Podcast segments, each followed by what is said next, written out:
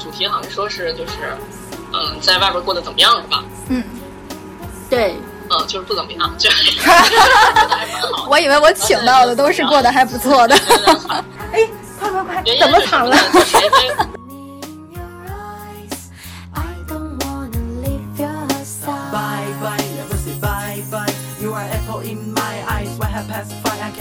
他的时候就管得很严晚上六点的时候就必须要回家基本上不会在外面吃晚饭。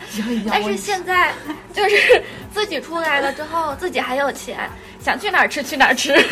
我的天我听见的是什么自己就是有钱。Follow me dance to romantic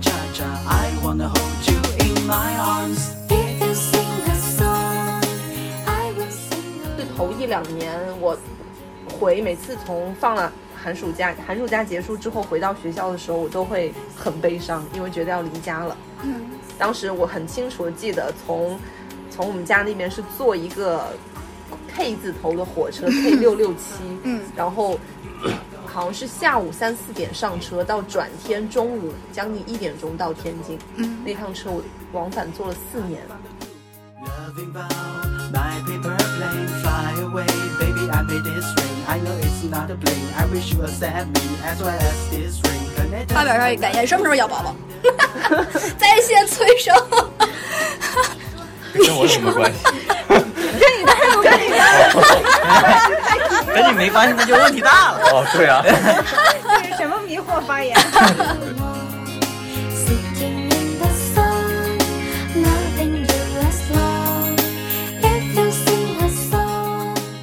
基本上是认识不到其他人的。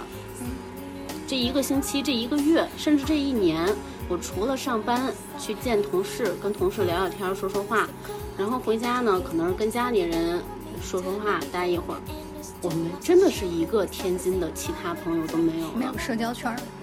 后来实在是看着没有办法了，不可以再这样了，逼着自己出来参加了 meeting 的线下活动，然后参加了以后，慢慢的就是朋友就越来越多了。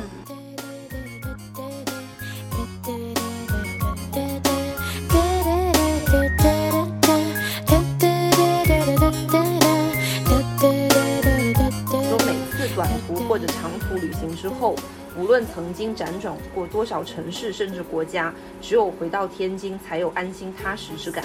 虽然我还是会怀念养育我一整个童年和少年的江南水乡，怀念那里夏天满街的梧桐和香樟，怀念那里秋天满城的桂花香气，怀念南方城市里骨子里的温柔如水的气质。但我记得天津这个城市的味道，这个城市的风，那种不讲道理、不由分说的归属感，足够让我连同它所有不尽人意之处都一并包容和接纳下来。